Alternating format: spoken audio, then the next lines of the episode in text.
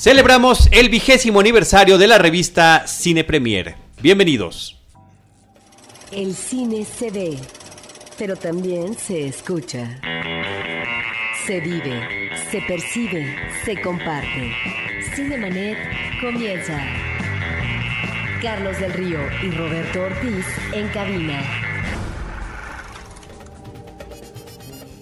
www.cinemanet.mx es nuestro portal, un espacio dedicado al mundo cinematográfico. Soy Carlos del Río y a nombre de Paulina Villavicencio y de Roberto Ortiz les doy la más cordial bienvenida y le doy también la bienvenida a los amigos que nos acompañan por una parte de la revista Cine Premier y también de Prensa Dana. Eh, primero presento a mi tocayo Carlos Gómez Iniesta, director editorial de Cine Premier.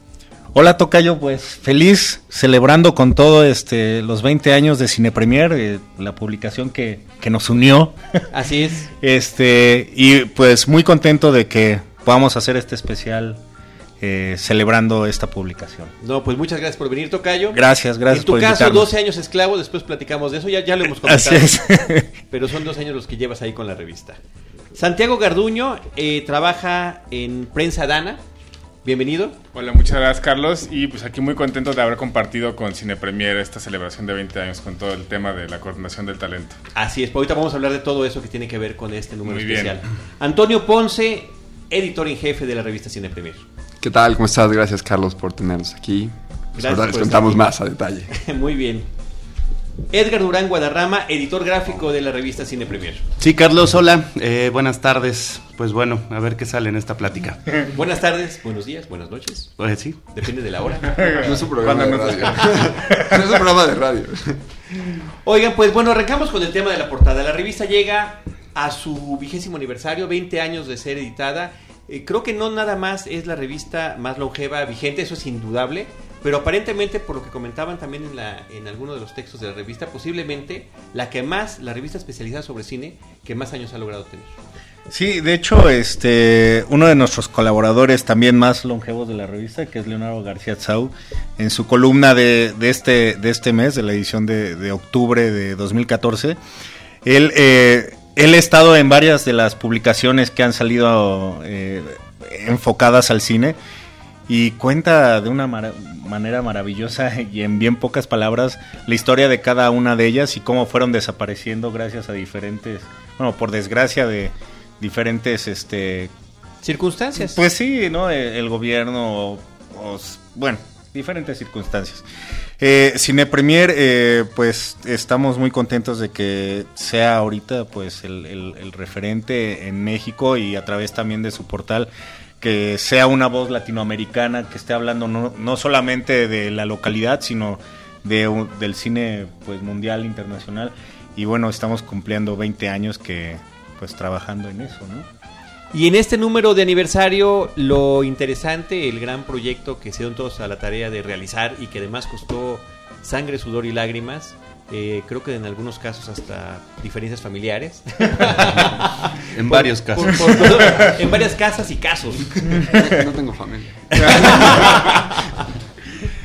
Pero fue, una vez más, porque al final de cuentas no es algo nuevo que haya sucedido en esta ocasión, pero sí cada, cada momento ha sido distinto de celebrar algún aniversario importante con eh, los protagonistas y creadores del cine mexicano. Sí, eh, bueno, la, la, la primera portada que hicimos con conmemorativa eh, fue la del décimo aniversario, o sea, en este estilo fue, eh, también invitamos a, a, bueno, a prácticamente a todos los, este, los actores que estaban en ese momento a punto de lanzar una película o que estuvieran sonando. Y al final pues hicimos una portada icónica donde 18 personas, personalidades más bien, estaban con nosotros y que a la postre se convirtió en un...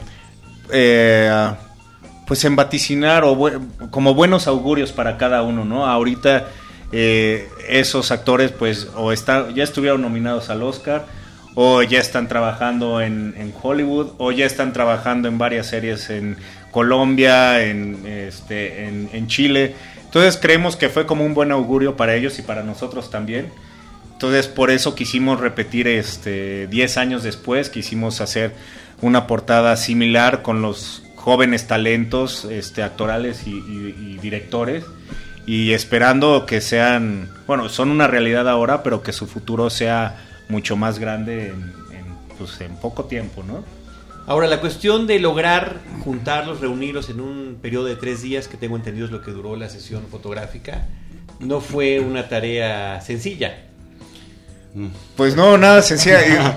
Creo que sería padre que, Santiago. que nos Santiago contara que que Santiago poco. contarnos. Santiago fue el que eh, le, le platicamos el concepto y él eh, como pues que eh, él, él fue el vaya el, el- pues que nos unió con, lo- con los actores, ¿no? Él nos ayudó a coordinar agendas, a, a ver quiénes estaban disponibles, a bueno, todo el trabajo creo que de coordinación recayó muy, muy, mucho en él. Si en algunas ocasiones, eh, en nuestro caso, para una entrevista, ya sea en el podcast o televisiva, cuando tenemos nuestras participaciones, lograr encontrar el momento oportuno para que una persona o dos de una película que se está promoviendo puedan llegar en ese momento, no me imagino, Santiago, lo que tiene que suceder cuando están reuniendo a tantas personas en, en un eh, periodo tan breve, en un lapso tan breve. Sí, de hecho fue algo maratónico. Eh, yo creo que fue como más o menos unas tres semanas o un mes de que, desde que empezamos, de que Dana Vázquez, mi jefa, me, me avisó que hablaba con Charlie para que nos pusiéramos de acuerdo para empezar a organizar.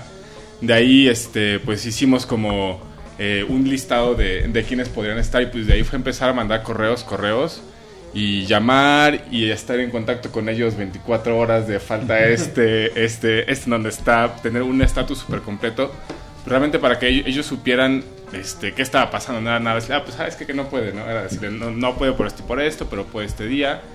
Y pues ya empezamos a armar como los sets. Y ahí fue ya cuando este, empezó a tomar un poquito como de forma la, la convocatoria, ¿no? Ya cuando teníamos los sets, estábamos en un archivo compartido que veíamos todo el día, este, íbamos reacomodando y pues así fue este, sucediendo, ¿no? Hasta llegar a los tres días de shooting, que fue, además de pesados, fueron muy divertidos. Eh, hay toda una serie, toda una sesión fotográfica en las primeras páginas de la revista. Ahorita quiero que nos platiquen de ella, Antonio y Edgar. Eh, pero también que nos comenten por qué y cómo cinco personas, cinco, eh, tres, eh, tres mujeres y dos hombres, eh, actores, son los que quedan en la portada. Mm. ¿Por qué? Pues. Pues fue un poco, yo creo, por eh, cómo estaban sonando, ¿no? Por ejemplo, nos llama mucho la atención Luis Gerardo Méndez, cómo estaba participando en muchas campañas publicitarias, incluso en, en el golpe, el boom que tuvo en el cine. Sí, Carla pero, Sousa. pero esas campañas son a propósito de su Sí, parte de una película. En especial en, en Nosotros los Nosotros Nobles. Nobles, Pero sí. además ha continuado con diferentes participaciones en otros filmes. O sea, es un actor que está plenamente vigente. Totalmente. Creo que los cinco en realidad están muy vigentes. Digo, el caso de Irene Azuela, que a lo mejor. O sea, e- ella sí fue una cara que la queríamos ahí porque es muy cine. Su carrera la ha hecho en el cine. O sea, ellos. Quizá ellos dos son muy nuevos, otros han tenido como una carrera más mixta, pero ella sí ha hecho, pues casi ha empezado en teatro y cine, ¿no? Entonces sí éramos, que es una persona que además le hemos estado como siguiendo desde que empezó sus primeras películas hasta ahorita. Entonces creo que era como un momento de tenerla en portada. ¿no? Y consagrada con premios Ariel en México. Es eh, una verdadera personalidad de la industria fílmica nacional. Sí, pues es, de las pocas actrices que ha logrado ganar premio de actuación en el Ariel dos veces seguidas. Y, creo que, eh, bueno, además de, de su trabajo en teatro también, eh, queríamos lograr un balance entre que sí fuera algo comercial, pero que sí le pudiéramos hacer un tributo al, al cine, ¿no? Entonces creo que cada uno de ellos eh, ahorita es como de las de los eh, jóvenes talentos que más más está siguiendo y que más está ejemplificando las las carreras de otros, ¿no? O sea, eh, muy pocos han tenido un blockbuster del tamaño que han tenido nosotros los nobles, por ejemplo, ¿no? Entonces, eh, como tú lo decías, pues empezar desde ahí a que eh, todo, todo el mundo lo empiece a reconocer, pero además de eso, de algo muy comercial, también tener gente como Irene Azuela que ha trabajado mucho, que a lo mejor no todo el mundo la conoce, pero que su trabajo actoral es indiscutible, pues era prácticamente lograr ese balance y este el mismo caso de Carla Sousa, ¿no? Que ahorita está en una serie estadounidense este La de How to Get, a- Get Away with the Murder, que la produce Shonda Rhimes. Es un prime time, ¿no? De, de la ABC. Y pues Ya, o sea, ya, ya volvió un poco el iniciando brinco. cuando estamos platicando, o sea, creo que apenas lleva un capítulo en Estados Unidos. Empieza creo que el ¿no? 8 de octubre en México, pero en Estados Unidos ya empezó la, la serie. Sí, pero creo que al, eh, sí, al final de cuentas un episodio, al momento de grabar este podcast, a principios de octubre del 2014, apenas van en su primer episodio, ¿no? Sí, y, y- y bueno, y mucho lo que, que queríamos era eh, este concepto de fiesta, ¿no? Eh, muchos de los, de los que están aquí son, son personalidades que han eh, nutrido las páginas de Cine Premier y ahora, a diferencia de la portada del décimo aniversario, esta vez queríamos, pues, celebrar con ellos y que se viera ese tono de fiesta, ¿no? Entonces, Bárbara Mori, ¿qué Pues- nos dicen? Pues estamos alguien guapa en la. Bueno, las dos son muy guapas, pero Bárbara Morel le iba a dar el. Y también como ese alcance que ella tiene, Sí. ¿sabes? Que es una personalidad no solo de México, sino de toda Latinoamérica. Digo, ahorita lo vemos en las redes sociales, las personas, las, o sea, en países nos están dando con mucho retweet mucho- por el alcance que tienen estas personalidades, que tienen difusión, pues sí, el cine, pero también tienen la televisión que lo respaldan y también en series de televisión, ¿no? Ella está en Dos Lunas, que es Fox, y la graban en Colombia, entonces, pues te hace abarcar un- pues un- una parte más grande, no solo México, sino es un poco como Latinoamérica. Un, un poco era intentar abrir también un- el mercado, ¿no? Que de pronto la gente viera la revista y dijera, uy, está Bárbara Mori, est-". o sea, como tener mucha oferta, pues, y no solo enfocarnos en algunos personajes. Entonces creo que por eso también decidimos Bárbara Mori, ¿no? Para tener un poquito más de chance con, con- con nuevos mercados, como una nueva etapa de, de la revista. Era, era algo importante. Sí, creo que ella lo que decimos fue como un poco, o sea, como que en el momento dijimos, queremos que hasta la mamá vea la portada y diga, ok, me interesa. Sabes, quizá a veces tenemos unos temas muy específicos y, y no la ven, o sea, la revista, ¿no? Si pones Vengadores, pues mi mamá es como, ah, ok, están padres, son bonitos, pero no saben. Pero aquí tener a alguien como Bárbara Mori, pues de tu mamá, tu papá, tu primo, todo el mundo puede reconocer la portada. Entonces, pues no queremos eso, que estos 20 años de cine pre- premier pasaran como desapercibidos. Pues un poco que toda la gente volteara a ver un poco el trabajo que estamos haciendo y pues, difundir el trabajo también de ellos. Eso fue el- uno de los motivos que decidimos poner a Bárbara Mori. La revista se ha caracterizado también por la cuestión de ser coleccionable. Yo creo que cualquiera que guste el cine, efectivamente yo sigo guardando mis Starlog y tengo mis revistas de antaño por ahí guardadas.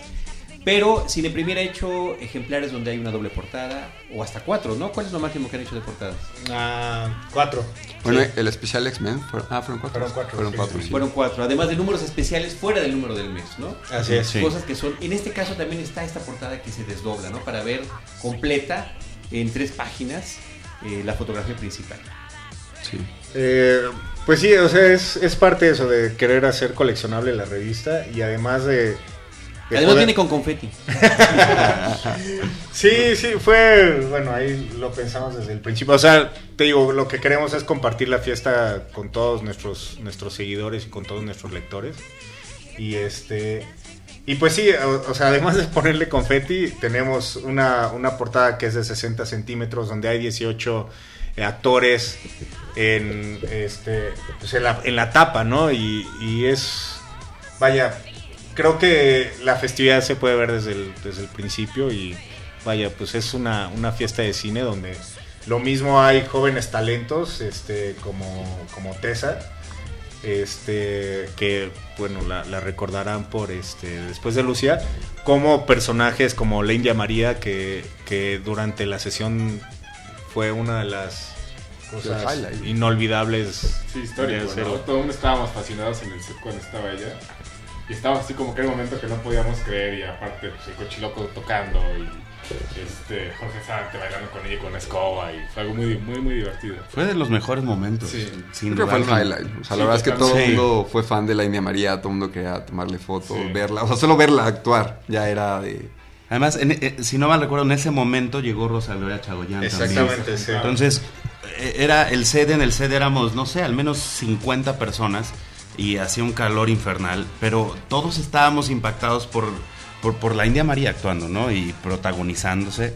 Estaba padrísimo. Fue, fue, fue un gran momento, un gran momento del set. Sí, o sea, son de esas cosas que, o sea, gracias a este tipo de, bueno, a esta fiesta que nosotros le llamamos este shooting, este, pues imagínate tener a dos de las mujeres que sostuvieron el cine nacional en, en- en una época juntas en un mismo lugar y que te den el honor de posar para, para ti, ¿no? Entonces, así, yo cuando tuve a Rosa Gloria Chagoyán y a la India María juntas, dije, O sea, imagínense todo lo que ha vivido ahí, ¿no? O sea, todo lo, toda la historia del cine que hay ahí, ¿no? Como, como diría Julián Hernández, ella es la historia del cine, ¿no? O sea, eh, prácticamente la industria se, se sostuvo pues, pues, en algún tiempo por la India María y por al mismo tiempo películas de ficheras, ¿no? Y a mí se me hace, pues no sé, me da mucha felicidad que regrese otra vez pronto y que presente una película pronto y, y pues vaya, todo esto es parte de hacerle tributo a los que empiezan, pero también a los que pues nos enseñaron el camino, ¿no? Mientras todo el mundo está eh, en sus mejores galas para la cuestión de la fotografía, ella decidió, la India María, ir con su personaje, ir caracterizada, lo cual me parece que además pues brindaba una, eh, un, significado muy especial. Claro, viene la película, La hija de Moctezuma, hay promoción por supuesto, pero me llama mucho la atención lo que me comentaban inclusive antes de empezar la grabación, que todos estos actores, reconocidos de distintas maneras, y, directores de cine, reconocidos de distintas maneras en nuestro en nuestra ci- el país y en el continente, estaban volcados sobre ella, ¿no? Sí, eh, sí, prácticamente fue eso, o sea, todos la reconocimos como la general de ahí, ¿no? O sea, y, y de hecho fue, fue chistoso porque Edgar y yo le queríamos tomar fotos para la hija de Moctezuma y, y la verdad no, no les lateó mucho la idea en ese momento para promocionar la película. La película se movió, se iba a estrenar hace un par de meses y este y pues nos, nos dijo, no muchachos, muchas gracias para esta portada, ya cuando le comentamos que pues era un tributo al cine mexicano, este hablamos con, con su hijo, Iván Lipkes, que es justamente el director de La hija de Moctezuma. Y este y me dijo, bueno, a ver, Carlitos, ¿cómo, cómo, cómo, cómo va a estar la onda? Y le dije, no, bueno, pues van a estar este, Cecilia Suárez, va a estar Poncho Herrera, eh, Poncho Herrera, Tenoch Huerta, este, vaya, todos los que están haciendo ahorita el ruido en el cine nacional. Me dice, a ver, deja platico con ella. Después me dijo, oye, que sí le late. Este, ¿la quieres con uniforme o sin uniforme? ¿No? Y yo le dije, este, no, bueno, es, el chiste es hacerle un tributo a, a la actriz que es tu mamá. Entonces creo que mejor es sin uniforme, ¿no? Pero yo por adentro decía, es que me da pena decirle que... Que se caracterice, que se caracterice. Exacto. Y ya me volvió a hablar al otro día y me dijo, ¿sabes qué? Creo que ella se siente más cómoda si lo hace con el uniforme. Entonces confirmamos que vamos para, bueno, que va- vamos a la sesión. Y, y, pues bueno, fue todo alegría cuando, cuando la vimos llegar. De hecho, nos costó trabajo reconocerla porque pues nunca la hemos visto sin el uniforme, ¿no? O sea, no llegó con el uniforme No, no, no. traía el uniforme. Se caracterizó. se Ok, llegó a- sí. a O sea, vieron la transformación. sí, sí. sí, fue una maravilla. o Pero sea, aparte, hasta ella se transforma, o sea, ¿sabes? Llega y es una persona muy, muy sencilla, hola, ¿cómo están? Y como muy introvertida. Y ya cuando se pone el uniforme, Entra en el personaje. entra en el lleno. personaje. O sea, creo que eso es lo que le da el ponche, o sea, el carisma que tiene es el personaje. O sea, o sea, se transforma, tiene demasiado carisma ahí, pero sí. Sí, y ahí Joaquín Cosío y Jorge Zárate nos decían, no manches, gracias, gracias, por fin, por fin vamos a trabajar con ella, imagínate, ¿cuándo habías pensado? Entonces, ese tipo de cosas son como las anécdotas que, pues, que están detrás de estas imágenes, ¿no? Este, y, y, pues bueno, que nos gusta conservar y compartirlas con, con todos nuestros lectores, cabrón. Eh, como editor gráfico, Edgar, eh, al momento de estar tomando estas decisiones, eh, de decir cuál foto va, cuál no va, ¿cuál fue el criterio? ¿Qué fue lo que estaban pensando todos en el equipo? Pues eh, creo que la idea general, to- todo el concepto salió un festejo. Entonces empezamos a buscar algunas referencias visuales para tener un camino más claro por dónde irnos y llegar con una propuesta más precisa con los fotógrafos y demás. Y eh, creo que lo que siempre buscamos desde las instrucciones que les dimos a los fotógrafos, por ejemplo, es que eh, tenían que verse muy naturales, ¿no? Como eh, por supuesto bien cuidados, pero que fueran situaciones que no se vieran forzadas. Cada, cada una de las fotografías que están adentro fueron medio planificadas, ¿no? Desde un principio. Me acuerdo que yo, yo casi era el único que estaba presionando mucho a, Carlos y a Antonio, así de, oigan, tenemos que hacer un storyboard, ¿no? Sí, sí, mañana. Tenemos que hacer un storyboard. No, no, ya, o sea, tenemos que hacerlo ahorita porque eh, pues es tiempo, es mucho tiempo el estar inventando situaciones ahí cuando tienes al talento ya listo para empezar a hacer lo que ellos saben hacer, que es actuar, ¿no? Ya tienen las tablas. Entonces lo más fácil era dar instrucciones. Pero bueno, al final tuvimos un, un storyboard y todas las situaciones eran como de fiesta. A lo mejor hay una foto en donde está eh, Humberto Busto y ah, Cristian Vázquez. Cristian Vázquez. Ana y Surya Vega. Exacto, están ellos, ellos cuatro y eh, fue un proceso, fue un setcito como de, no sé, 20, 30 minutos, en donde la idea principal era eh, Humberto y Cristian están medio coqueteando con Surya Vega, ¿no? Una situación de fiesta clásica. Y después se fue, pues, transformando la idea y fue mejorando, ¿no? Y terminó en esta, en esta foto que está aquí. Entonces, eh, pues la decisión creo que la tomamos entre todos, ¿no? Un poco. Eh, ya cuando estábamos editando las imágenes, veíamos cuáles eran las que se acercaban más a la idea principal, que eran situaciones muy naturales, eh, muy de fiesta, en donde todos los personajes se vieran increíblemente bien. O sea, Y creo que por ahí es el reconocimiento a esta eh, labor tuya de insistir en el storyboard, porque hay una de las páginas donde se nota efectivamente la hojita con los personajes, ¿no? que dirían que son las, el puro dibujito Sí. de las caritas, todavía quizás sin saber quiénes iban a estar. sí, o un esa poco. parte sí la tenían muy clara. No, todavía, el proceso, incluso el proceso del armado del, del Gatefold fue muy complicado porque queríamos distanciarnos de los 10 años, ¿no? En, en los 10 años, la, digamos, la composición de la imagen es muy clásica, es, son 18 personajes en un primer plano, vemos cuerpos completos y pues repetir esa misma fórmula para los 20 años, pues ya no nos funcionaba tanto. Entonces nos arriesgamos con esta idea de una toma general con diferentes planos y que pareciera una escena de fiesta. Y fueron batallas campales, sobre todo con Toño, por ejemplo. ¿Por qué, Toño? ¿Por qué te pusiste complejo? Pues bueno, digo, obviamente cada quien visualiza de una manera la portada, ¿no? No fue como tanto una complejidad, sino fue como proponer, ir como pelo- peloteando ideas, ¿no? Llegar como con Garo una idea, buscar muchas referencias, o sea, lo- eso lo, o sea, buscamos referencias en Tumblr, en Twitter, en Instagram, todo traíamos como muy visual. Entonces pues era llegar y proponerle a, bueno, a Carlos, a Garo, como, oigan, ¿qué hacemos esto? Y pues sí es arriesgado hacer los planos, o sea, al final de cuentas tener gente en una cosa plana y tenerla como en distancias y que se entiendan, pues era como muy complicado, ¿no? Por eso generalmente todo el mundo se va por el lado de una foto todos juntos y, Sí, y ya. Rectos hasta adelante. Casi de secundaria, ¿no? La foto generacional, así. Exacto, entonces, pues digo, también los tiempos nos estaban como encima, la gente, entonces no sabes cómo va a funcionar al final. Entonces, a veces dices, bueno, a ver, mejor em- vamos un poco por el camino sencillo.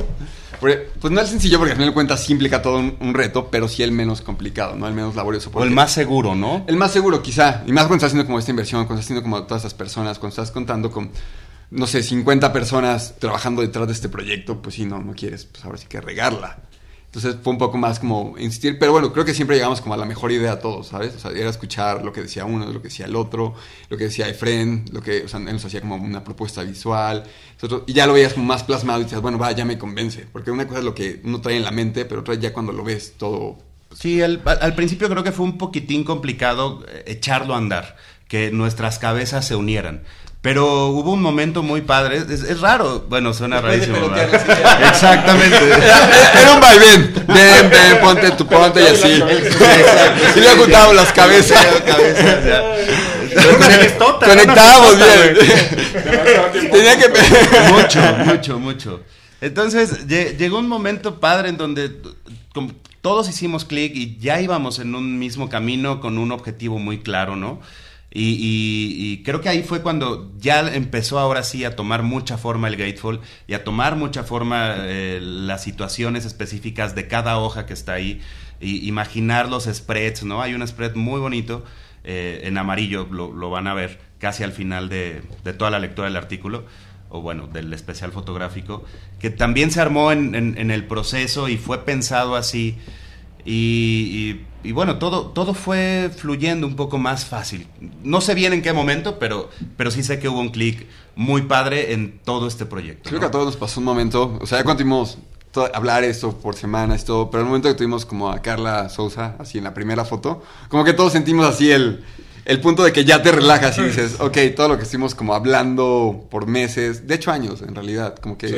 desde hace años queremos, bueno, Sabíamos que esta venía idea. este momento, ¿no? Entonces, ver ahí la primera foto, como que todos dijimos, sí, es un poco lo que queríamos y ya descansamos un poco. Digo, que eso nos tenía preparado para lo que venían los otros tres días.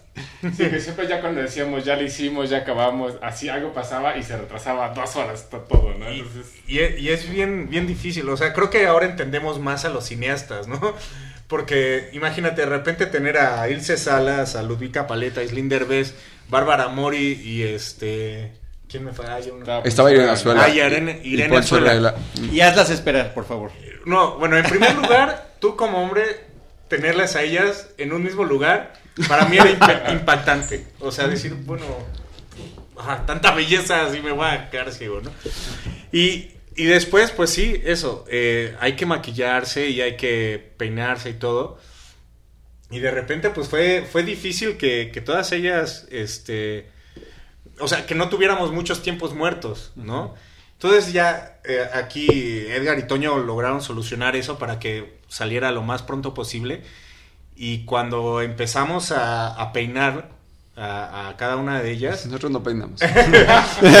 no, tampoco peinamos. Contamos también, bueno, Edgar... este, Ahorita les contamos Edgar aparte. Sí, Sí, Edgar sí. No, Edgar Peino, peina- peino, maquillo. Contrataciones. Y- Caro Durán. Y a- alta costura también. No, no, no. Diseño ropa. Cuando estábamos eh, en, en- en peinados, había tantas pistolas de aire al mismo tiempo que volaron los fusibles. Entonces llegó un momento en que teníamos que trabajar ya y no había luz. Y hasta que lograron Robert. arreglar la instalación, Robert. este, pudimos eh, este, continuar con ¿Cuánto eso. tiempo pasó? Pues, ¿qué Aparte se dieron cuenta, porque fue como por una parte. La mitad del estudio no tenía luz, la otra mitad sí, sí. tenía. Pero imagínate, tienes a cuatro mujeres sentadas ahí, un poco impacientes, ¿no? Y a eso le sumas que los peinadores también son muy impacientes. Ellos son Y le- los maquillistas son impacientes. Entonces tenías a 16 personas así de, no tengo dónde está. O sea, espantoso, pues era muy complicado como Lo bueno es que el batallar fotógrafo con estaba ellos. tranquilo, ¿no? Sí, Fer, Fer Clint. Sí, ¿no? sí, Fernando Fer, Clint que estaba- Hizo un gran, gran trabajo. Él es zen, güey. O sea, yo no podría tener esa tranquilidad teniendo una cámara y teniendo que retratar a 60 personas que, que están aquí con nosotros, ¿no? Este. Pero él, él no estaba. Sí, ¿no? él- No se sentía presionado. No, No, él, no, él no, lo presionaba, él iba, cambiaba la música, él buscaba como el mood correcto, así, o sea, Gloria Chaboyán, ah, hay que poner cumbias, ah, va. Creo- así, creo- sí. él era el más tranquilo. Y todos. ¡ah! Creo que los más, los más impacientes y angustiados éramos Santiago y yo siempre, todo el día, con nuestras computadoras y viendo las Teléfono. agendas y Santiago me presionaba, ¿no? Oye, ya nos quedan tres minutos con no sé quién, entonces yo ya revisaba con maquillaje y revisaba con peinado y revisaba con Fernando y a todos los medio los apuraba, ¿no? Para que, por ejemplo, Bárbara Mori eh, se hiciera un cambio de ropa y cinco fotos en, en ocho minutos porque se tenía que ir. Pero antes Santiago tenía que negociar, ¿no? Como, como algunas, Los algunos tiempos, tiempos. Sí. Santiago, ¿alguna anécdota de tu- desde tu perspectiva? Pues mira, la verdad fue algo como muy entretenido, a pesar de que fue pesado. Este, o sea, el llevar tanta gente se me hizo algo muy, muy padre. Coordinar. Y e- era el tema como de llegar, o sea, de que ellos llegaran y era como, bueno, vamos a hacer este, este especial, pero no sabían exactamente qué, qué iban a hacer, ¿no? Entonces llegaban, se preparaban, todo, como todo el mundo se impacientaban un segundo o dos, y ya cuando salían de foto era padrísimo, porque salían súper contentos, salían como, como que ya habían adoptado la fiesta de, de Cine entonces eso era como lo más padre, ver cómo entraban y cómo se transformaban y salían ya con una actitud totalmente, este, pues de fiesta con- con- junto con la revista, ¿no? Eso es como que lo que más me gustó de, de, de, de- de todo este desenlace, ¿no? Tocayo, además de todo este aspecto de eh, la fotografía, lo que significa, al final de cuentas es un registro gráfico que queda ya impreso en la revista de la situación de personajes del cine nacional contemporáneo. Sí. Pero también está el contenido de la revista y en este 20 aniversario cada una de las columnas está dedicada a hablar de eso desde diferentes perspectivas. Nos comentabas hace ratito la de Leonardo García Chao, que efectivamente me llamó mucho la atención, porque como lector de muchas de esas eh, publicaciones, como relata él desde finales de los años 70, pues ahí eh, vimos cómo iban desapareciendo, ¿no? Y cómo, al final de cuentas, también él queda como colaborador en una de ellas, que es la que sigue aquí vigente.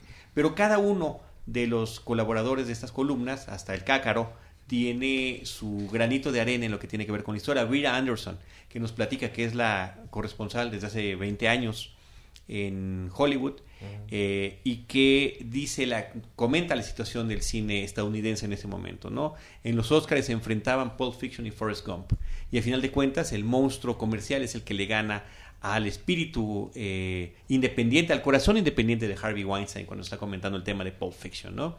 O en tu caso, Órale, ¿qué sí la haces? leíste bien. Sí la leí. Yo conozco, yo más o menos conozco la revista.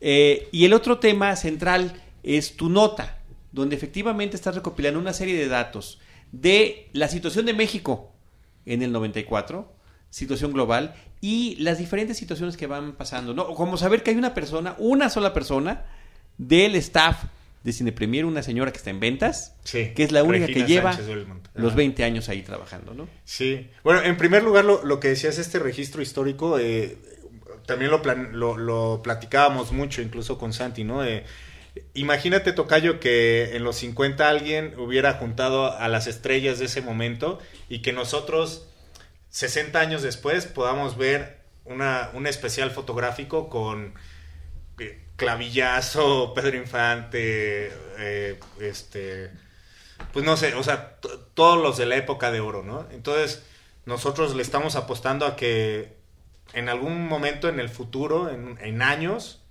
este, pues alguien, alguien diga, puta, alguien juntó a estas personas.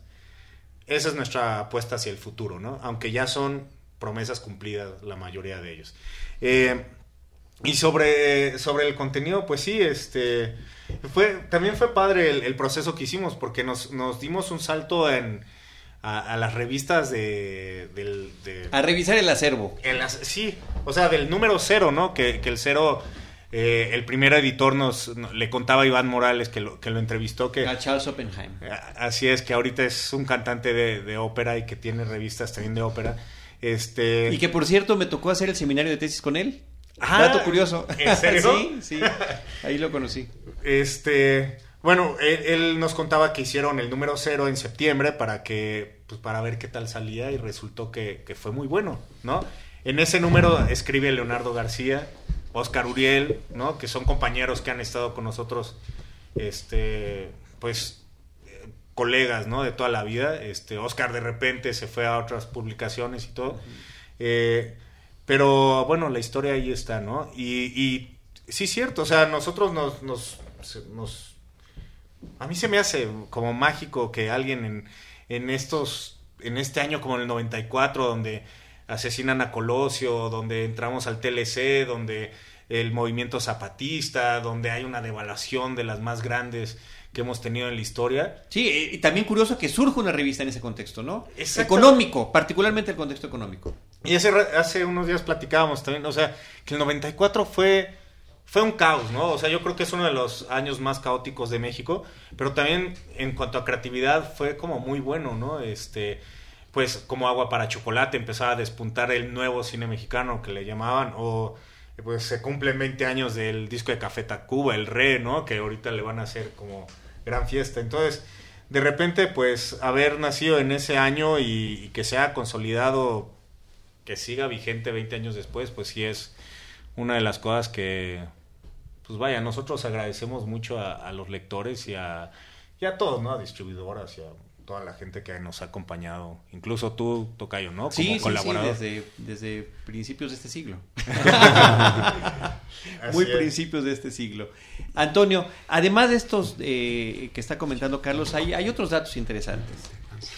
no, sí lo sabes. Ay, no estudié. Hablar de años en estos 20, en estos 20 años, hablar de que hubo años donde hubo, ¿cuántas películas fueron los menos? ¿8, 10? ¿Qué? El, menor número de películas Ocho. estrenadas mexicanas, ocho películas Ocho. mexicanas, ¿no? O el hecho de que tengamos también a críticos de cine que ya desaparecieron y que pasaron por Cine Premier. Así es.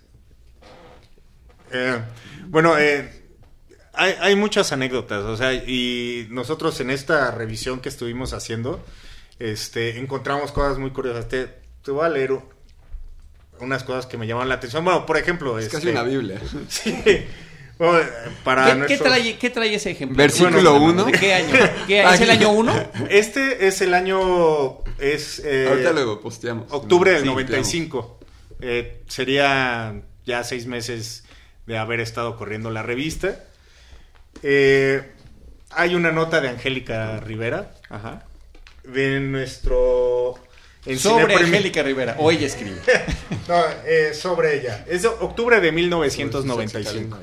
Les voy a leer. Sí. Dice, Angélica Rivera, posar desnuda me daría pena. Es una verdadera pena informarles a nuestros lectores, pero todos tendrán que aguantarse las ganas de admirar los más secretos rinconcitos de la perfecta anatomía de la bella Angélica Rivera. Pues en declaraciones recientes, la joven actriz de 26 años descartó cualquier posibilidad de aparecer desnuda en alguna película. No haría una cinta en la que tuviera que posar desnuda. Me apena y es algo que no me llama la atención. Reconozco que se requiere valor, dijo la actriz. Con respecto al aparente desnudo que realizó para la cortinilla de presentación de la telenovela La Dueña, Angélica asegura que para esas escenas utilizó un minúsculo traje de baño y unas copas de color de su piel que le taparon el busto. Es necesario saber cómo, cuándo y dónde muestras tu cuerpo. En ocasiones enseñas más sin revelar nada.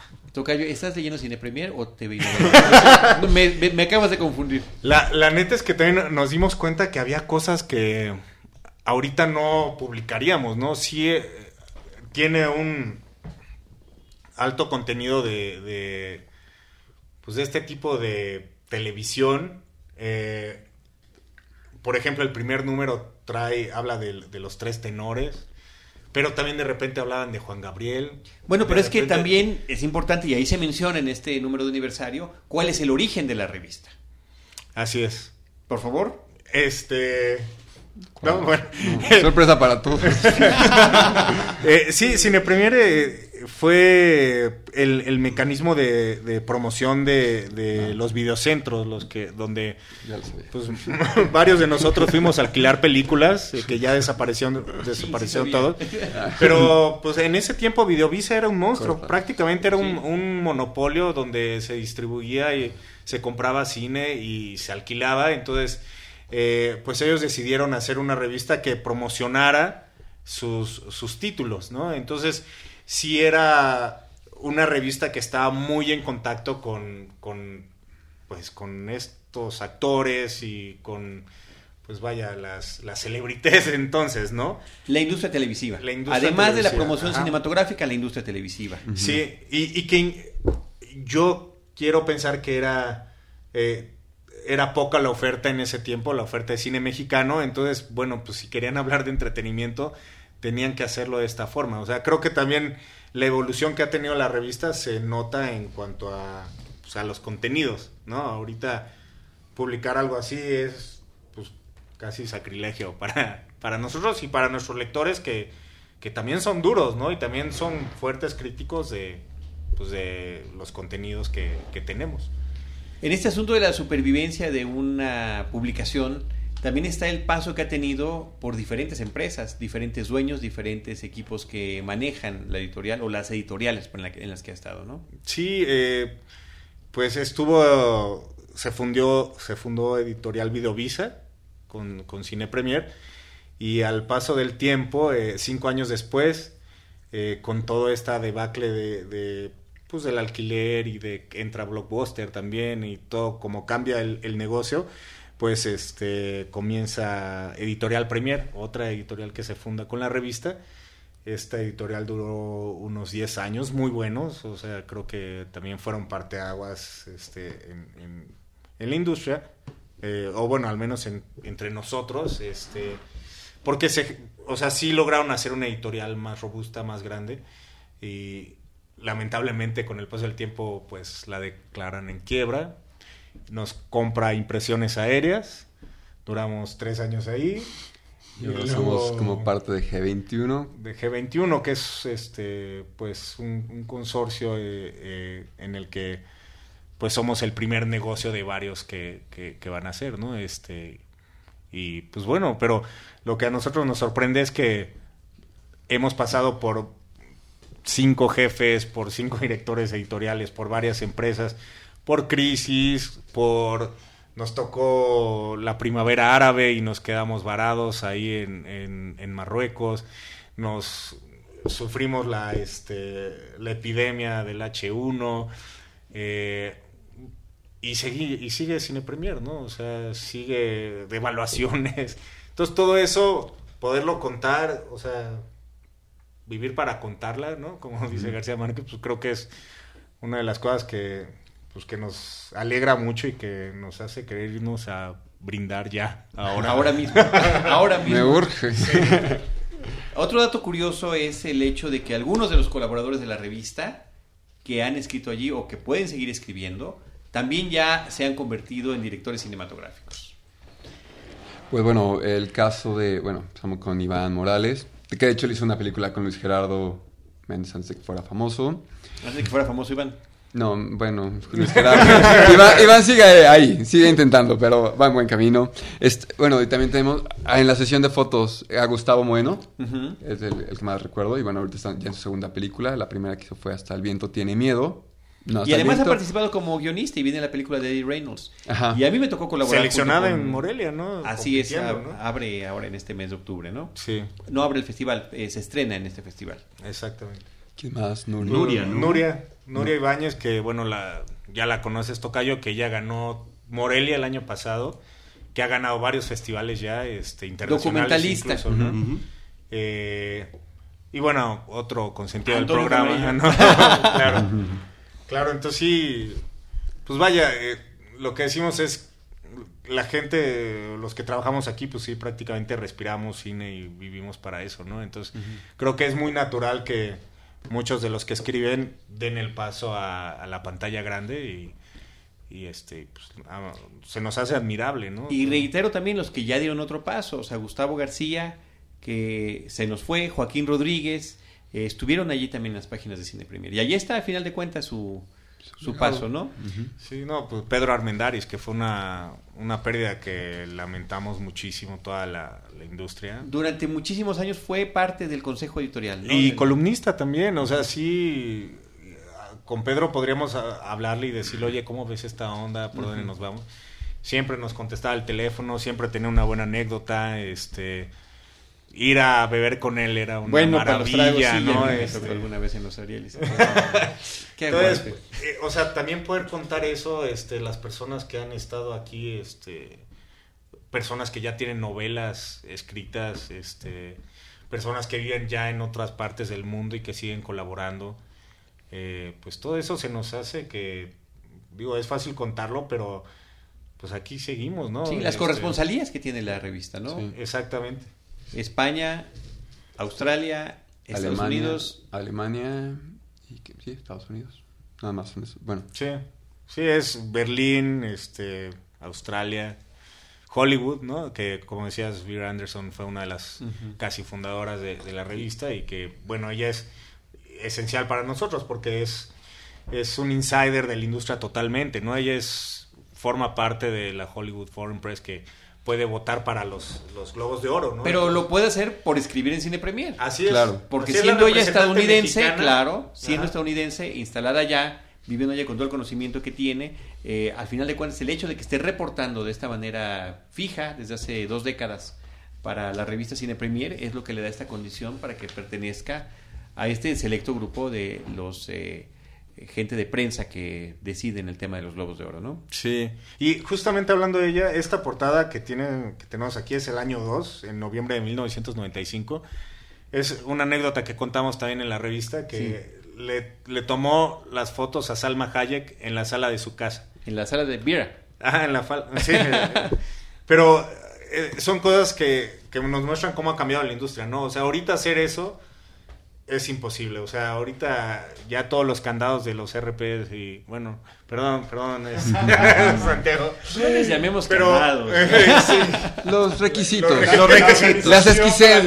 Exacto. La exquisitez. Bueno, no, pero- Excelente pero ahorita hacer algo así, o sea, decirle a una, a una actriz que... Dile a Bárbara Mori que se vaya a la casa de Carlos del Río porque va a haber una sesión de fotos. ¿Cómo ves? ¿Se ¿Cómo ves, podría? mi Santi? ¿Cómo ves, mi Santi? Eh, No. no. llamarla a Oscar. Sí, ese tipo de cosas son las que creemos que, que han cambiado, ¿no? Pero- Piénsalo, yo creo que lo debes de proponer, a ver cómo. No, pero este...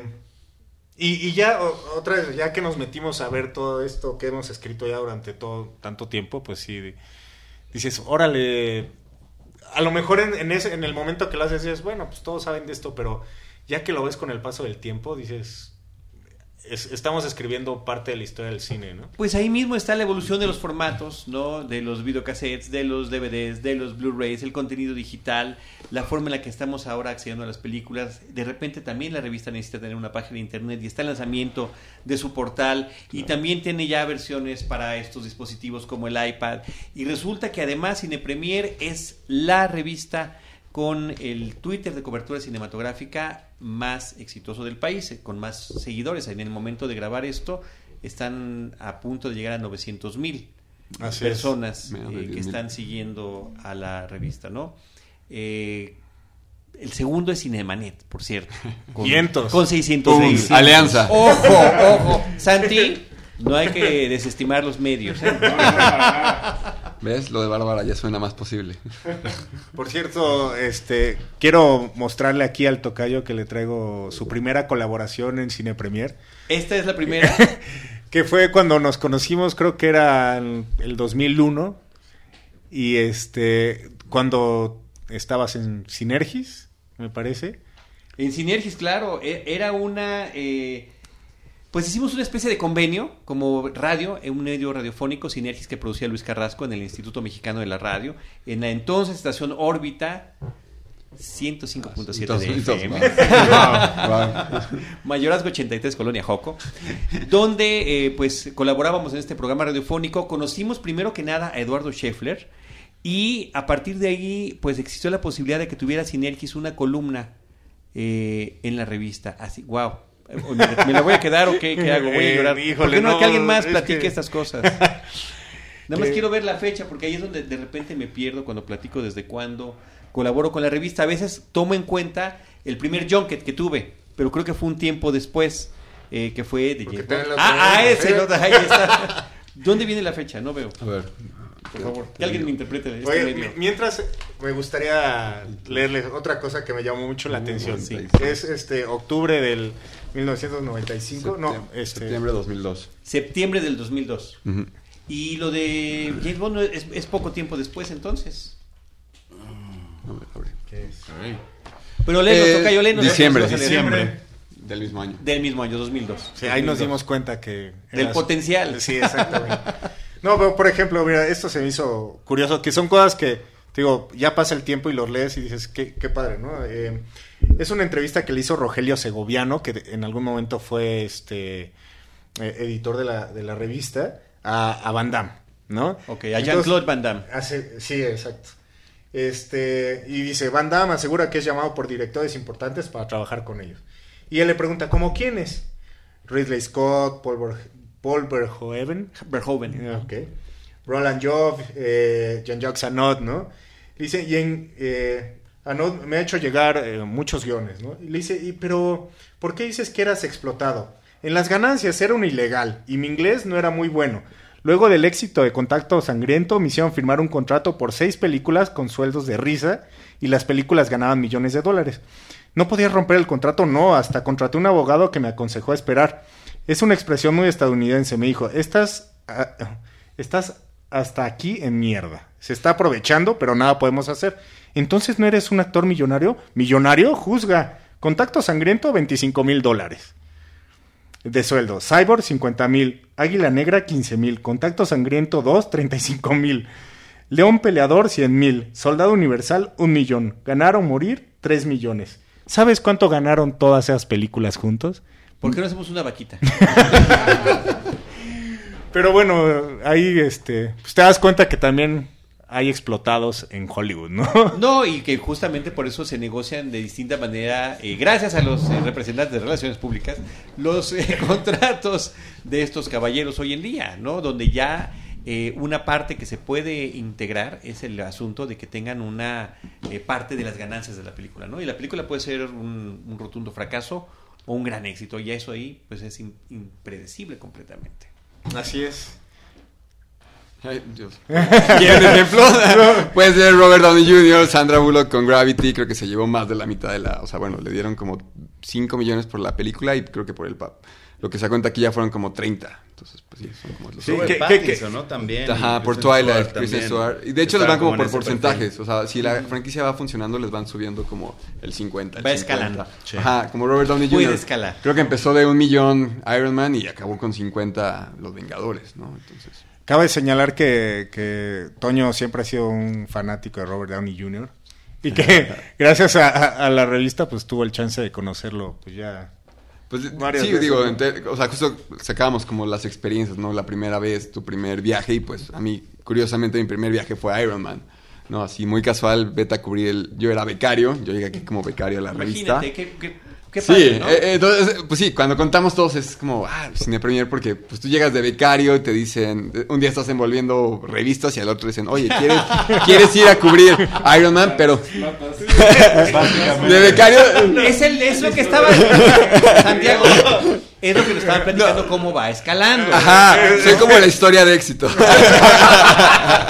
Mínimo, mínimo, pero. pero Exacto, entonces me gusta venderla así. Entonces, pues sí, te, te dicen, bueno, Iron Man. Y pues tampoco creo que nadie esperaba que fuera como el éxito que es, ¿no? Que ahora es una. Nadie esperaba otra cosa, que el becario se convirtiera en editor en jefe. También, ¿ves? Entonces, yo, por eso me gusta contarlo, para una, hist- una historia como paralela al éxito de Iron Man. Bueno, entonces, pues sí son como de las anécdotas que te da Cine Premier, ¿no? Yo llevo en la revista siete años y pues sí, entré como de, pues, de becario, ¿no? Y pues uno no, o sea, como que entras a la revista sin esperarte mucho y pues te da, te da más de lo que tú esperas, ¿no? Edgar, ¿cuál sería tu anécdota en ese sentido?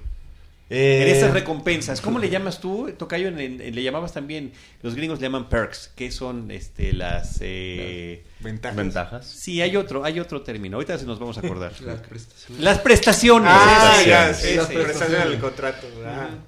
Pues eh, yo llevo en la revista casi cinco años, más o menos, y creo que la mejor anécdota que he tenido, he tenido el chance de fotografiar a mucha gente y ha estado muy padre, pero lo, lo más divertido que tuve en Cine Premier igual fue al recién entrando, eh, no sé, tenía un par de meses a lo mejor. A mí todavía me tocó Editorial Premier cuando estaba, cuando existía, ¿no? Arañando las paredes, pero todavía existía Editorial Premier. Entonces venía Guillermo del Toro, me acuerdo bien. Venía Guillermo del Toro a la FIL de Guadalajara a presentar su último libro. Entonces Carlos me dice, güey, vámonos, ¿no? Tenemos que irnos a Guadalajara, eh, vamos a hacerle fotos a Guillermo del Toro y yo voy a hacerle una entrevista. Eh, fuimos, nos fuimos en carros separados. La editorial ya estaba, la verdad es que ya estaba muy mal la editorial, ya, ya estaba a punto de terminarse. Y eh, no nos dieron dinero para viáticos, nos dieron vales para la comida, nos dieron vales para el hotel. El hotel estaba espantoso, yo por suerte no me quedé ahí, ¿no? Pero Charlie sí. Era horrible. Pero después de que todo el viaje, o toda la logística y la infraestructura del viaje estuvo muy mal, eh, poder retratar a Guillermo del Toro, ¿no? Darle la mano, es un tipazo, platicar con él brevemente, pelear un poco con su manager y después tener las fotografías y publicarlas. Y, fueron las primeras, fue, fue como el primer retrato que hice así importante, ¿no? En, un poco en, dentro del cine premier. Fue, creo, lo más padre que me, que, pues que recuerdo, ¿no? He tenido suerte de hacer otras cosas en festivales y demás. Y también aquí, no sé, con Jennifer Lawrence. y- pero ese de Guillermo del Toro sí me dejó muy marcado. Cuéntanos de Jennifer Lawrence. Híjole. Ahora que es tan famosa. Justamente, justamente por sus fotos. hablemos, hablemos de Jennifer Lawrence. Tus fotos, las o sea, no, no las aprobaron. Como No, editor gráfico, Eh, ¿cuál es tu perspectiva? Este, sobre las fotos de Jennifer Lawrence o sobre la- Eh, también estuvo muy divertido porque eh, apenas si conseguimos chance de, de hacerle fotos a Jennifer Lawrence, nos dieron en, en un junket que, que- que- que hubo, eh, nos dieron unos minutitos, tres, cuatro minutitos máximo. Eh, Toño siempre ha sido muy fanático de ella, ¿no? Ha tenido un, pues, un medio crush, ¿no? Un crush ahí Bueno, ese fuerte. vestido rojo. Sí. Ah, bueno, es que ese vestido. ¿Desde que eras becario? Entonces, Yo, yo todavía no sé si a Scarlett o a ella se le ve mejor, pero. Un vestido rojo en los Oscars. Mm. Ese vestido rojo en los. ¿Era Oscars o era en Golden Globe? Uno de esos dos. Yo creo que eran. Creo que era en Golden Globe. O Ajá. sea, de que eran globos de oro. Sigue siendo. Entonces, fuimos al hotel, eh, se hizo la asistente. Y yo le dije a Toño, oye Toño, ¿quieres ir conmigo a hacerle fotos a Jennifer Lawrence? Y por supuesto dijo, sí, sí, yo voy, ¿no? Es la primera vez que me ayudó a hacer algo. Pero llegamos al hotel, eh, otro compañero hizo, hizo la entrevista con Jennifer Lawrence y ya cuando de pronto nos la llevan donde teníamos el set montado, eh, ves una mujer muy alta y trae unos tacones gigantescos. Y fue así de, wow, nos quedamos como un poco impactados y medio en shock. Y tienen que saber que Garo mide uno, casi dos metros. Es- o sea, para que la vea ya Sí. él alta. y, y guapísima y fue muy complicado. Regularmente el trabajo con estas personas es más complicado por, eh, digamos, todo el séquito que trae alrededor que, que por ellos mismos. Entonces tuve que batallar un poco con el maquillista y tuve que eh, batallar un poco con, el vestuarista, ¿no? Y con todo mundo. Después de, no sé, 10 fotos que me dieron chance de hacerlas rapidísimo, eh, se la llevan. Yo me sentía contento con las imágenes y creo que funcionaban, pero pues bueno, las imágenes nunca se publicaron porque no fueron aprobadas por, por su manager. Ah, ok. Sí, Los vamos a liquear. entonces... No, no. No, no, no, creo que sea. Una más, una menos. una anécdota que nos levante el ánimo, porque esta sí me dejó. Yo dije, ¿a dónde va, va a llegar esto? Ah, que no se publicaron. Ah, bueno, creo que Santiago no. no las va a dar. Sí, una, una desgracia que no se hayan publicado, pero bueno, ahí se quedaron las imágenes, ¿no? Y, y fue justo con Hunger Games, ¿no? Fue la primera. primera. Bueno, y que, y que las pueden ver ahora, en estos momentos está exponiendo en, en Culiacán. Ah, cierto. Este, tiene una exposición, Edgar, de, de varias de sus fotos, no nada más de Cine Premier. Y No, creo que... Sí es todo de Cine Premier. Ah, ¿sí? Sí, o sea, en la, en la- monté una exposición en el Museo de Arte de Sinaloa la semana pasada y pues ahí está Slash, está Jennifer Lawrence, está Mad Escalante, Guillermo del Toro, eh, Irene Azuela, no sé, hay Wow. muchos. Hay varios, hay varios que están por ahí, es cierto, pueden verlas ahí. Sí, sí, si escuchan esto por allá, este, vale la pena que se den una vuelta. ¿Y tú? Anécdota de... Bueno, pero- yo con, este, con Charlie llevo conociendo siete años. Empecé a De trabajar becario. con ellos. Empecé de becario. Charlie era mi jefe. En arte cinema. Es No, como el casi, clan casi Trevi sí. Andrade.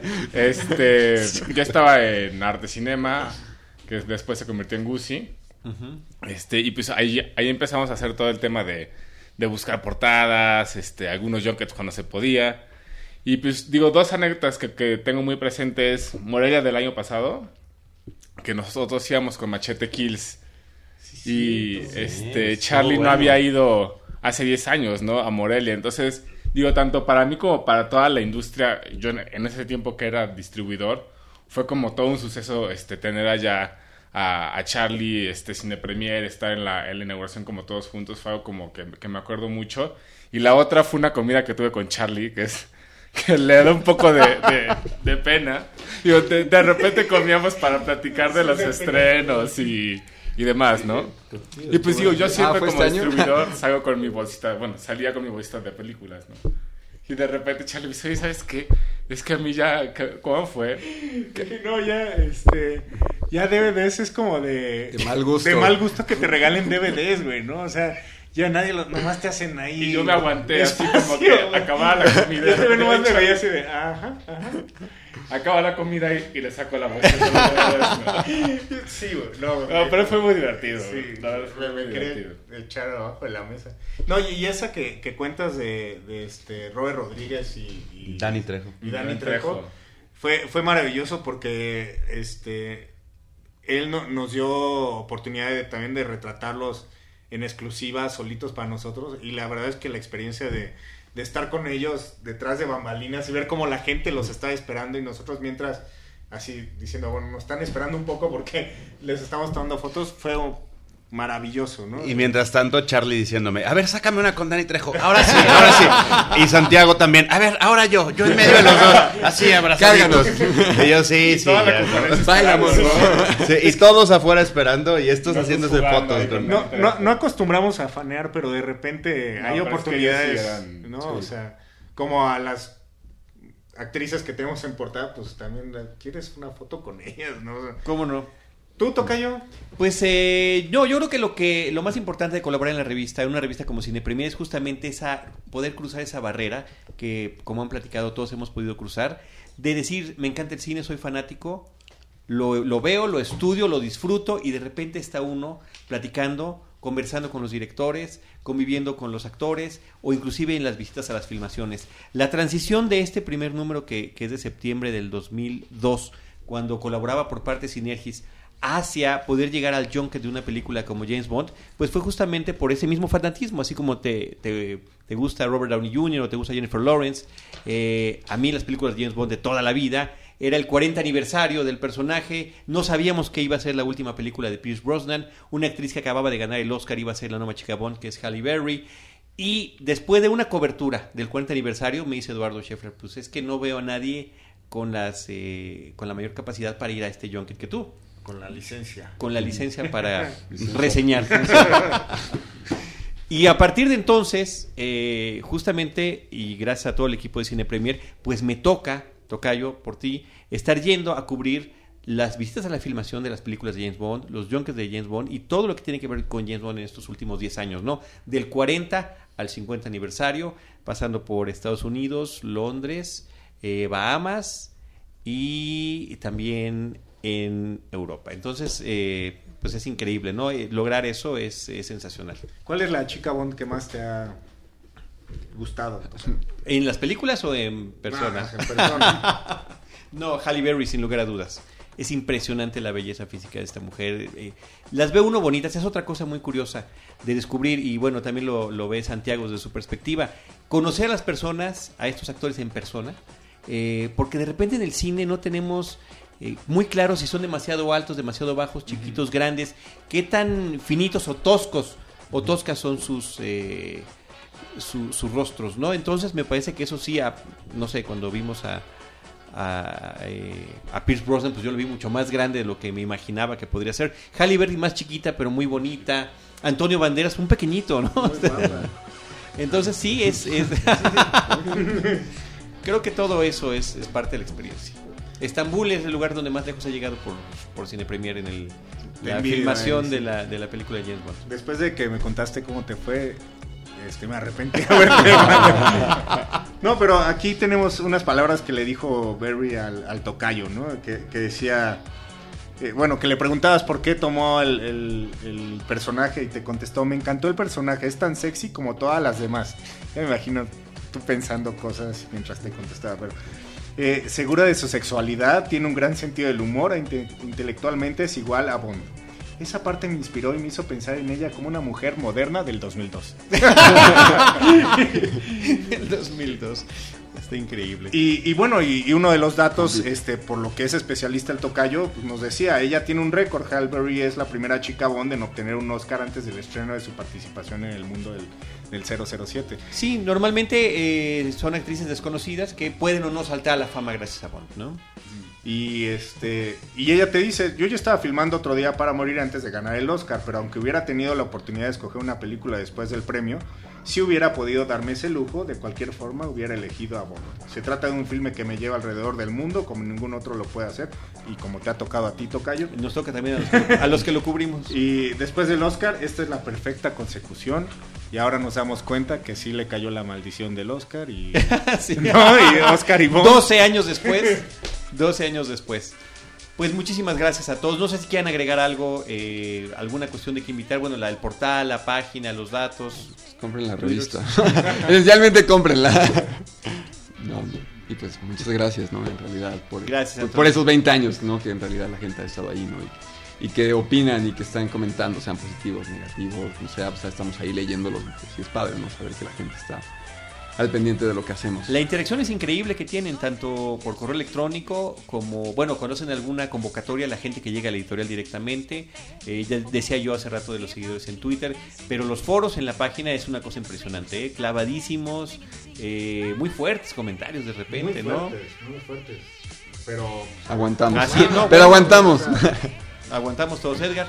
Mm, nada, pues muchas gracias a todos los lectores que están allá afuera eh, por aguantarnos estos 20 años y todavía los que faltan. Eh, pues creo que nosotros vamos a seguir haciendo nuestro mejor esfuerzo para satisfacerlos y, y también un poco llenar eh, pues esta parte del cine nacional que nos está gustando mucho, ¿no? Desde hace muchos años le estamos apostando mucho al cine nacional y, y pues, Pues nada. Está padre, gracias. Santiago. Pues nada, felicitar a Cine Premier y pues decirle que nos vemos en 30 años, ¿no? Para- para- en, en 10 años para el 30 aniversario, para la, para la convocatoria, A ¿no? ver, a ver, ¿quién juntamos? no? Exacto. Tocayo. Este, bueno, yo en primer lugar y por, por esta este, por esta edición de colección del aniversario, pues agradecerle a Dana Prensa y a Santiago, a Dana Vázquez, que nos ayudaron muchísimo con a, a lograr juntar este, este talento y ayudarnos a coordinar todo esto. Eh, y también en primer lugar eh, a nuestros lectores, ¿no? Sin ellos no podríamos estar aquí, sin ellos no podríamos eh, hacer de esto un negocio, hacer un eh, mantenernos nosotros también, este poder llevar las noticias a- en español a todo un territorio este, iberoamericano. Este, entonces, bueno, yo, yo les tengo un agradecimiento enorme. En serio, tomamos mucho en cuenta sus comentarios. Siempre que puedan, escríbanos, porque sí, sí, vaya, todo lo que hacemos en la revista y todos los contenidos es mucho pensando en, us- en- en ustedes.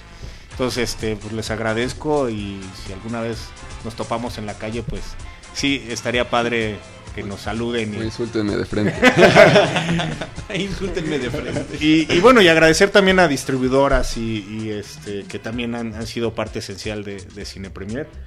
Y, y bueno, a nuestros colaboradores como, como tú, Tocayo, que a la vez eres un, un medio amigo de toda la vida y que, este, y que pues, te agradezco mucho que nos des la oportunidad de venir a hablar este, de un aniversario tan significativo como los 20 años. No, al contrario, al contrario, gracias a todos ustedes y además yo también por la oportunidad de estar colaborando desde hace pues tantos años, ¿no? 12, 12. según según dicen. Ah, exactamente, ¿no? 12, Además, sí. septiembre de septiembre de 2002. También eres 12 años esclavo. También soy 12 contras. Muy bien. Cine Premier, arroba Cine Premiere en Twitter. Está www.cinepremiere.com.mx. Y por supuesto, como Cine Premiere en, en Facebook también lo pueden encontrar. Facebook, Twitter. En Instagram, en Google Plus. Santiago Garduño, Edgar Durán, Antonio Ponce y Carlos Gómez Iniesta, muchísimas gracias. Gracias, Gracias Tocayo. Nosotros, recordamos también nuestras redes sociales. Arroba Cinemanet en Twitter, facebook.com diagonal Cinemanet, Cinemanet 1 en YouTube y en nuestro portal www.cinemanet.com.mx. Nosotros les estaremos esperando en nuestro próximo episodio con Cine, Cine y más Cine.